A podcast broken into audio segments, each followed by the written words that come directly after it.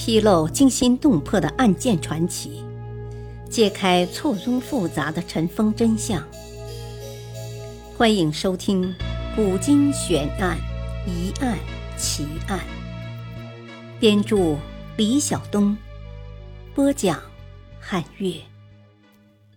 西市字帖变卖案，山西唐宝帖，天各一方，回归难。一。一九二八年六月四日清晨，一列从北平开往沈阳的火车在行驶到沈阳西郊一个叫黄姑屯的小站时，一枚预先埋好的炸弹将列车中部一节豪华车厢炸毁。当时赫赫有名的东北奉系军阀张作霖被当场炸死。这就是日本帝国主义为侵占东北而精心策划的黄姑屯事件。此时，在北平，有一个人，当听到这个消息后，一下子从椅子上站了起来，不停地抹着额头上渗出的冷汗。他就是当时的故宫博物院第一任院长易培基。就在前一天晚上，张作霖在离开北平之前，曾派人专门来找他，索要一幅古人的书法名帖。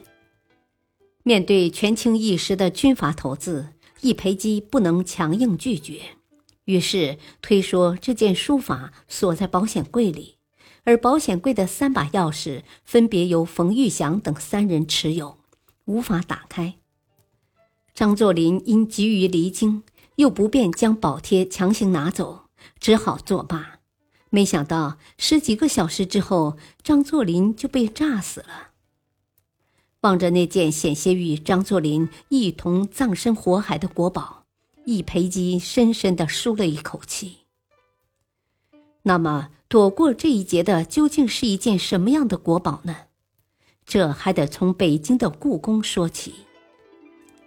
故宫博物院中的养心殿，是清朝自雍正后皇帝处理朝政和休息的地方，在养心殿东侧。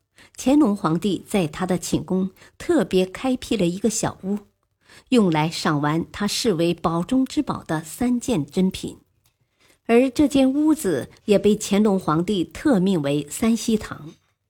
是什么宝贝能从故宫中如此众多的宝贝中脱颖而出，而让乾隆皇帝如此珍爱呢？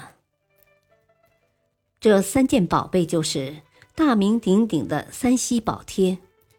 东晋王羲之的《快雪时晴帖》，王羲之儿子王献之的《中秋帖》，和王羲之侄子王洵的《博远帖》。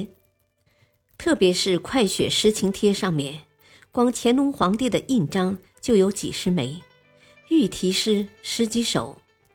就这样，三希宝帖在三希堂一住就是两百多年。